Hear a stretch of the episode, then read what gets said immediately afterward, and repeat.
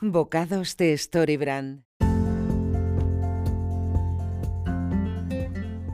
Hola a todos, ¿qué tal? ¿Cómo estáis? Bienvenidos a este primer Bocados de Storybrand.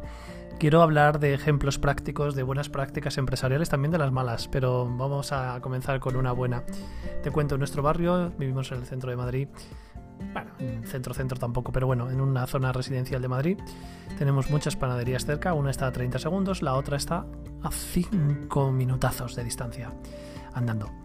Y mm, en esta primera panadería pues hacen un pan muy normalito, antes era una franquicia y se nota. Eh, te lo hacen allí mismo, pero es todo masa congelada.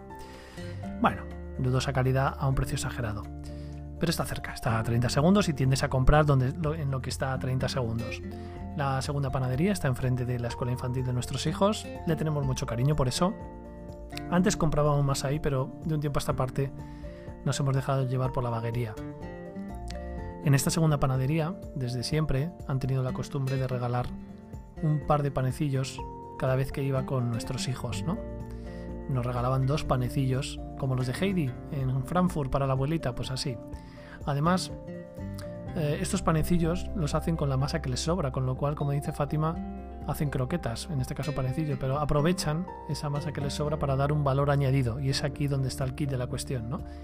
Diferenciarte de la competencia con lo que te sobra, que te cuesta un poquito más hacerlo, pero realmente marcas la diferencia. Pues bien, después de estar sin ir a esa panadería durante bastante tiempo, fui el otro día con mi hija Alma que como te digo, al estar en la escuela infantil enfrente, pues digamos que los de la panadería les han visto crecer, ¿no? Que esa es otra, ¿no? ¿Qué tipo de personal hay en esta segunda panadería? Una panadería auténtica con un horno de verdad, en el que hacen ellos el pan, son los dueños del negocio, no es una franquicia, bueno, ¿para qué seguir, no? Y el pan es un poco más barato, 5 céntimos más barato, con lo cual apaga y vámonos.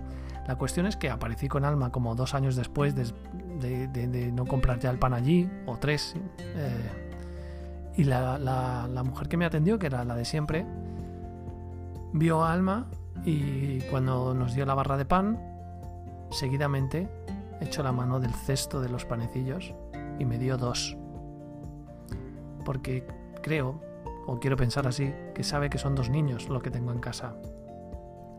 Este tipo de detalles, cuando hay competencia, cuando estás haciendo pan, que tampoco tiene mucho misterio, son los que hacen que superen las expectativas, son los que hacen que el cliente se sienta mejor tratado, con un plus, con un plus que a ti te cuesta muy poco, pero que el cliente percibe como un valor diferencial. Te animo a que abras los ojos, a que mires esas empresas que hacen algo diferente y que lo apliques en tu negocio.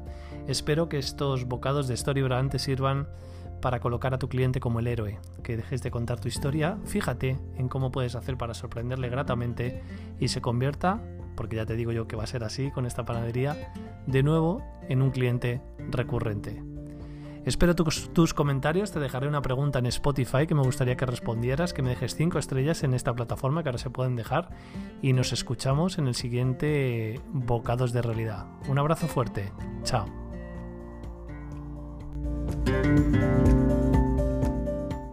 Una producción ático de podcast